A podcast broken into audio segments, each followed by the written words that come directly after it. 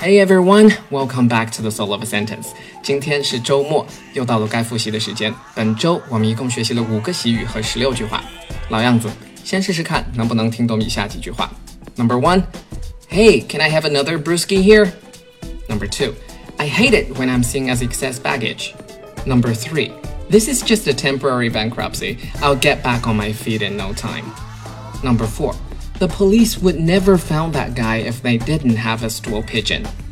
And number five, I'm not trying to be a backseat driver, but you're driving way too fast. 都还记得吗？如果记不住，Stanley 老师一直都在。关注并订阅他的专辑，随时收听过往内容。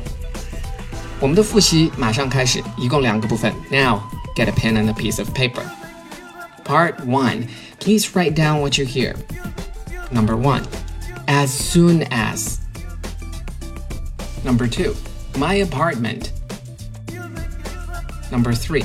Tough. Number four. A pigeon. Number five due to. Number six, chances are. Number seven, to run a red light. Part two, try to speak out the following sentences. You don't have to write it down, but try your best to say it out loud. Number one, 等我病好了，我马上回去工作。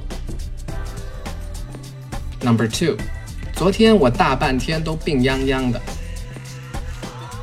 Number three，管好你的嘴，别乱说话。Number four，是时候你该振作起来了。 Okay, if you can remember more than half of these sentences, you should applaud your perseverance. If not, don't worry, you can always go back to our previous lessons on Himalaya or iTunes podcast.